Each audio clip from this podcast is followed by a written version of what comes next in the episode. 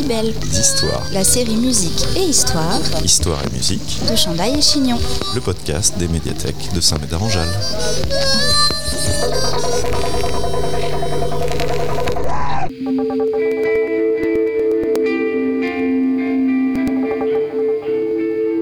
Au sommaire de ce numéro de Décibels Histoire, Buffy Sainte-Marie, Greenwich Village, New York, une enquête explosive, une fondation philanthropique et une chanteuse native indienne. Ou peut-être pas.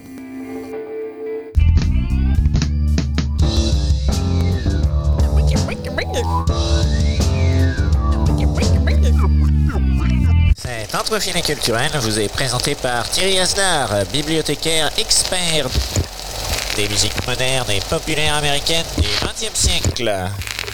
Depuis le début des années 60, l'artiste Buffy Sainte-Marie est une figure publique majeure, porte-parole et ambassadrice des Premières Nations indiennes en Amérique du Nord. Son histoire est aujourd'hui largement diffusée et connue. Elle peut être résumée ainsi. Buffy Sainte-Marie, née en 1941 au sein d'une réserve de la nation indienne Cree, dans la province du Saskatchewan au centre du Canada. Elle est ensuite adoptée par une famille américaine et s'installe dans la région de Boston, dans l'État du Massachusetts, aux États-Unis. Artiste, chanteuse, musicienne, mais aussi enseignante, philanthrope et militante, la question indienne se retrouve au cœur de sa vie, de ses actions et de son œuvre. Seulement, il y a un hic de taille dans cette histoire répétée et admise de tous depuis plus de 60 ans. C'est ce que révèle la chaîne canadienne CBC le 27 octobre 2023 dans son émission d'investigation The Fifth Estate. Cette enquête remet clairement en question les origines prétendument indiennes canadiennes de Buffy Sainte-Marie. Cela pourrait n'être qu'une information anecdotique si cette question indienne, éminemment politique et culturelle, n'était pas aussi brûlante en Amérique du Nord, encore aujourd'hui. Il est bien certain que les premiers remous déjà causés par ces révélations ne sont pas près de se calmer, en particulier au Canada, où la chanteuse a reçu la plus haute distinction civile du pays et où un timbre a été frappé à son effigie. Tout au long de sa carrière, la chanteuse a également reçu de nombreuses distinctions et récompenses, Juno ou Awards, réservées aux Indiens autochtones canadiens. Doit-elle tous les rendre? Et encore, ces questions ne sont rien face à l'immense déception provoquée par cette nouvelle. Véritable sentiment de trahison pour beaucoup. Buffy Sainte-Marie était un véritable étendard, exemple de réussite et motif de fierté au sein des nations premières indiennes. Plus largement, Buffy Sainte-Marie est une figure publique populaire connue de tous aux États-Unis et au Canada. C'est pourquoi la remise en question de ses origines indiennes est bel et bien un événement médiatique de taille, à la fois politique et culturel en Amérique du Nord. Accusation que la chanteuse rejette en bloc dans une vidéo et par communiqué de presse via ses avocats. Alors, qui est vraiment Buffy Sainte-Marie et sur quoi reposent les révélations de l'émission The Fifth Estate? C'est ce que nous allons tenter de comprendre avec ce podcast. Bibliothécaire, spécialiste en rien, Ou presque. intéressé partout. Plus ou moins Chandaille et Chignon, le podcast vraiment très intéressant. hallucinant. C'est possible ça? Avant d'aborder le sujet qui fâche, celui des prétendues origines indiennes de Buffy Sainte-Marie, revenons sur la carrière musicale de la chanteuse. Au début des années 60, Buffy Sainte-Marie participe à l'émergence de la nouvelle scène musicale folk depuis le quartier de Greenwich Village à New York. Avec elle, Bob Dylan, John Baez, Johnny Mitchell, Paul, Peter and Mary, Tom Paxton, Phil Hoche ou encore Leonard Cohen deviennent les nouveaux porte-parole d'une génération. Ces jeunes artistes s'inscrivent dans le sillage de Pete Seeger et Woody Guthrie, deux figures emblématiques de la scène folk de Greenwich Village depuis la fin des années 40. Avec ses amis artistes, Buffy Sainte-Marie est de toutes les luttes. Sa chanson Universal Soldier devient un hymne pour la paix durant la guerre du Vietnam. Publié sur son premier album It's My Way chez Vanguard Records en 1964, ce titre est son premier grand succès. Avec cet excellent premier album, Buffy Sainte-Marie est nommée meilleur espoir féminin par le magazine Billboard en 1964. Sa musique, initialement folk, incorpore progressivement des sons rock, country et soul. Buffy Sainte-Marie est aussi une pionnière des musiques électroniques qu'elle expérimente dès 1969 pour son album Illuminations. Ce disque est le premier album vocal totalement électronique et enregistré en quadriphonie. Pionnière aussi en matière de nouvelles technologies. Au début des années 80, Buffy Sainte-Marie utilise les premiers ordinateurs Apple II et Macintosh pour enregistrer sa musique. En 1990, elle révolutionne la manière de concevoir un disque en utilisant Internet pour partager des fichiers audio avec son producteur Chris Birkett, installé à Londres alors qu'elle vit à Hawaï. Les transferts de fichiers se font via CompuServe, le premier des grands fournisseurs de services en ligne aux États-Unis. L'album Coincidence and Lusted Stories, ainsi réalisé, sort en 1992. C'est une première technologique. Aujourd'hui, tous les musiciens, ou presque, travaillent ainsi. Buffy Sainte-Marie est également une musicienne reconnue et reprise par de nombreux autres artistes tels que Barbara Streisand, Neil Diamond, Cher, Elvis Presley, Neko Case, Bobby Darin, Céline Dion, Donovan, Janis Joplin, Graham Parsons, Courtney Love et beaucoup d'autres. Avec sa chanson Up Where We Belong, interprétée par Joe Cocker et Jennifer Warnes pour le film Officer and Gentleman, elle remporte un Oscar et un BAFTA en 1983, puis un Golden Globe en 1984. Plus largement, durant 60 ans de carrière, elle reçoit une flopée de récompenses et distinctions aux États-Unis et au Canada. Ses albums, depuis le premier It's My Way en 1964 jusqu'à son dernier en date, Medicine Songs en 2017, méritent largement que l'on s'y penche avec attention. En 1975, Buffy Sainte-Marie, comme beaucoup d'autres artistes de la contre-culture américaine, tels que Johnny Cash, Lena Horne, Paul Simon, Stevie Wonder, Helen Reddy ou encore Alice Cooper, participe à l'émission de télévision éducative pour enfants Sesame Street. La chanteuse y reviendra régulièrement entre 1976 et 1981. Elle y porte la parole, les valeurs et la culture des nations indiennes. Au-delà de sa carrière artistique, Buffy Sainte-Marie s'illustre également sur le plan politique et social. Dès 1969, elle crée une organisation philanthropique avec laquelle elle initie des projets éducatifs et culturels auprès des communautés amérindiennes sur l'ensemble du territoire américain. Elle enseigne la musique et les arts numériques au Saskatchewan Federated Indian College et à l'Université York au Canada, à l'Evergreen State College à Washington et à l'Institute for American Indian Arts au Nouveau-Mexique. En 1996, elle lance le Cradleboard Teaching Project, qui facilite la communication entre les enfants des écoles autochtones et allochtones grâce à l'utilisation des réseaux informatiques. Pour toutes ces raisons, Buffy Sainte-Marie est porte-parole de l'UNESCO, l'Organisation des Nations Unies pour l'éducation, la science et la culture. En 2019, elle décorée de l'Ordre du Canada, la plus haute distinction civile de ce pays. En 2021, un timbre commémoratif à son effigie est émis par le Service des postes du Canada. Des honneurs qui en disent long sur l'importance et l'influence de cette grande artiste en Amérique du Nord et particulièrement au Canada. Voilà qui est Buffy Sainte-Marie, chanteuse populaire, artiste pionnière, philanthrope sociale, militante politique, ambassadrice des Premières Nations indiennes, porte-parole de l'UNESCO, citoyenne d'honneur du Canada. N'en jetez plus, la coupe est pleine.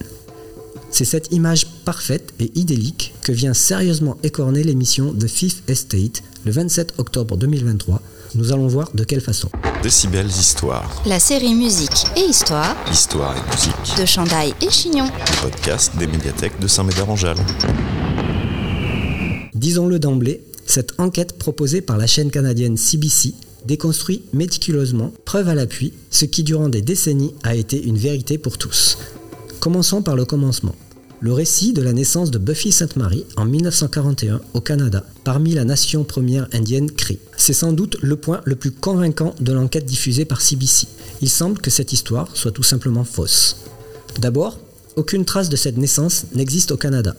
Or, les autorités concernées de la province du Saskatchewan assurent qu'aucun document officiel d'état civil n'a disparu ou n'a été détruit. À ce sujet, la militante des Premières Nations indiennes, journaliste et écrivaine Jacqueline Killer précise que les états civils des Premières Nations sont extrêmement bien documentés par les autorités. Ceci afin de surveiller et d'assimiler ces populations le plus efficacement possible.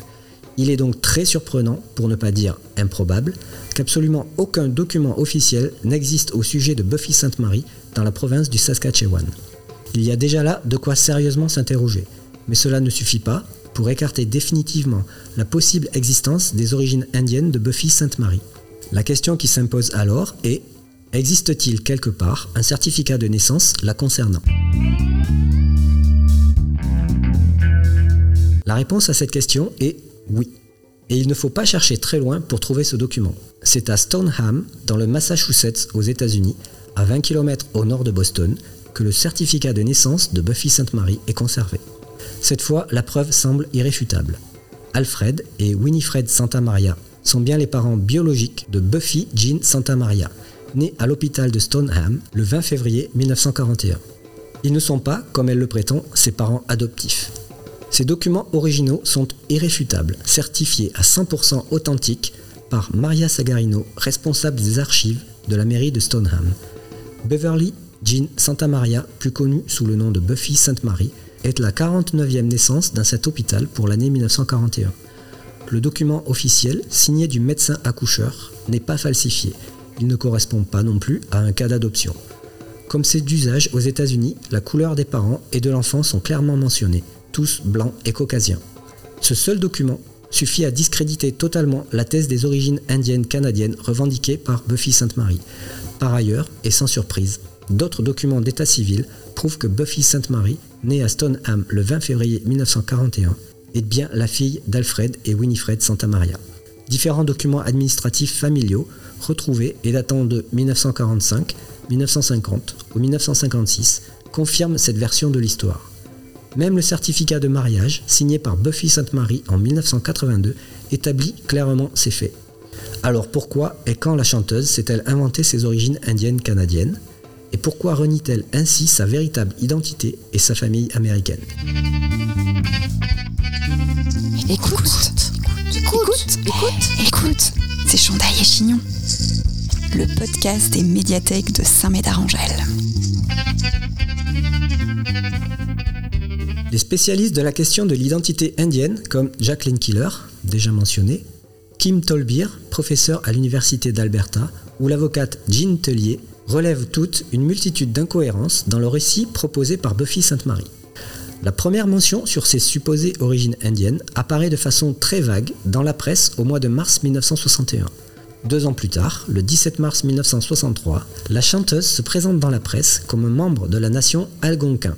L'information est reproduite dans le New York Times quelques mois plus tard. Le 1er octobre de cette même année, la chanteuse se présente cette fois comme membre de la nation Micmac. Puis à nouveau le 5 novembre 1963. Le 8 décembre, elle se présente comme faisant partie de la nation Cree. Autant d'approximations et d'incohérences qui amènent ces spécialistes à douter de la véracité de ces dires. Cela peut paraître abstrait pour des Européens, mais ces nations indiennes sont très distinctes et ne vivent même pas dans les mêmes régions au Canada. Il est impossible de se tromper à ce point sur ses origines. On retrouve ces mêmes approximations et contradictions au sujet de ses prétendus parents biologiques indiens. Un coup, elle est orpheline, un coup, elle est abandonnée, un coup, elle connaît ses origines, un coup, elle ne les connaît pas. Son récit au sujet de ses origines indiennes n'est que contradiction. Pourtant, il a convaincu tout le monde durant 60 ans.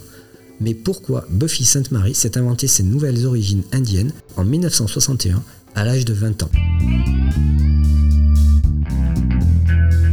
Peut-être a-t-elle vu là un bon moyen de se différencier et de se faire remarquer au moment où elle débutait sa carrière de musicienne. Elle se plaçait ainsi à la croisée des chemins entre la montée des revendications indiennes dans le pays et l'émergence d'une nouvelle scène folk à New York. Difficile de savoir comment cela a réellement débuté, mais une chose est certaine, cela a très bien fonctionné pour sa carrière. Un article du Chicago Tribune en 1966 révèle par exemple que le cachet moyen d'un artiste folk à Greenwich Village est de 50 dollars par prestation, quand celui de Buffy Sainte-Marie s'élève à 2000 dollars. Un sacré delta expliqué selon le journal par la singularité des origines indiennes de la chanteuse. Principe de base du commerce, plus un produit est rare et plus il est cher. La promotion autour de Buffy Sainte-Marie, essentiellement basée sur ses origines indiennes, semble confirmer que cet élément est devenu central et essentiel pour la carrière de la chanteuse. Alors on peut se demander pour quelles raisons la véritable famille de Buffy Sainte-Marie ne s'est pas manifestée durant toutes ces années.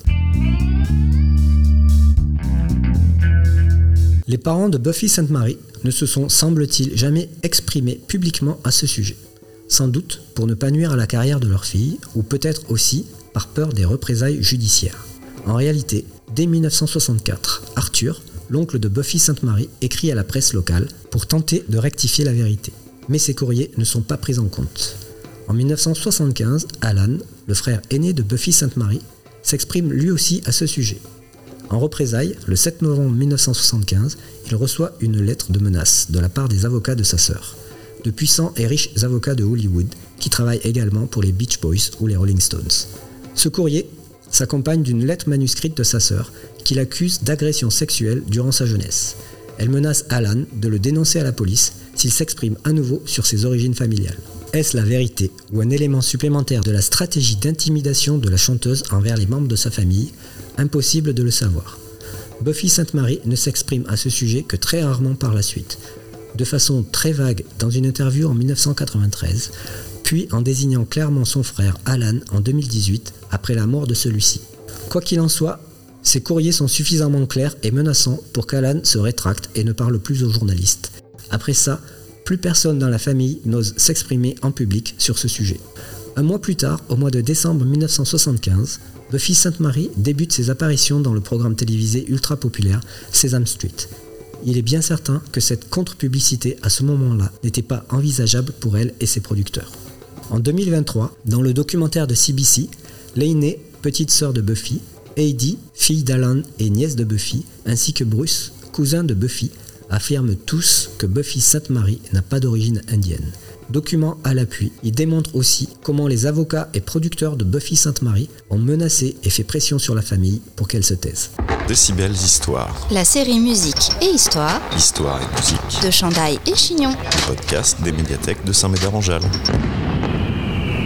Disséminés dans divers organes de presse, journaux, radio, télévision et à l'échelle de l'immense continent nord-américain, toutes les approximations, contradictions et anachronismes de Buffy Sainte-Marie au sujet de ses prétendues origines indiennes sont passés inaperçus durant 60 ans. Ce n'est qu'après la diffusion du documentaire consacré à la chanteuse, Buffy Sainte-Marie Carry It On, par PBS le 8 septembre 2022, que quelques spécialistes de la question indienne se sont interrogés sur la véracité de son histoire. Condensées et regroupées dans ce documentaire d'une heure 45, les nombreuses contradictions dans son récit ont éveillé la curiosité de Jacqueline Killer, Kim Tolbert et Jean Tellier, qui interviennent toutes dans l'émission The Fifth Estate, proposée par CBC le 27 octobre 2023. C'est de leurs doutes et interrogations qu'est née l'enquête concluant à l'absence d'origine indienne concernant Buffy Sainte-Marie.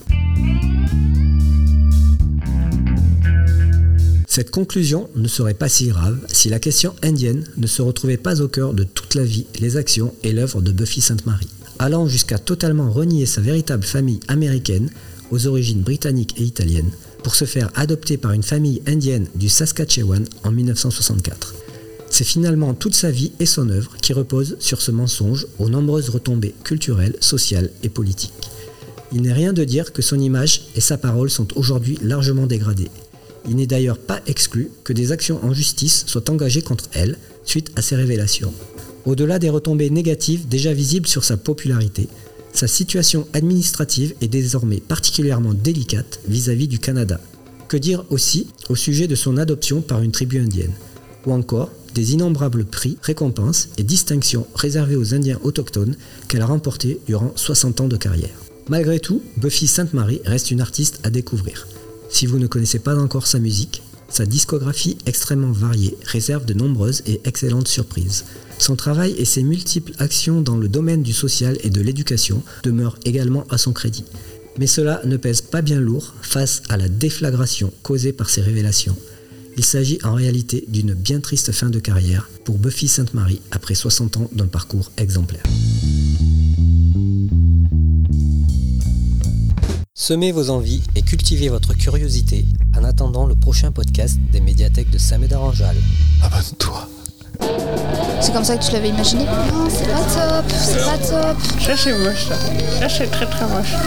Décibel, Histoires. la série musique et histoire Histoire et musique. de Chandail et Chignon.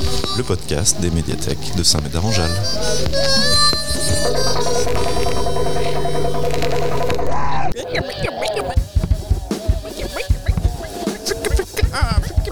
ah, ah.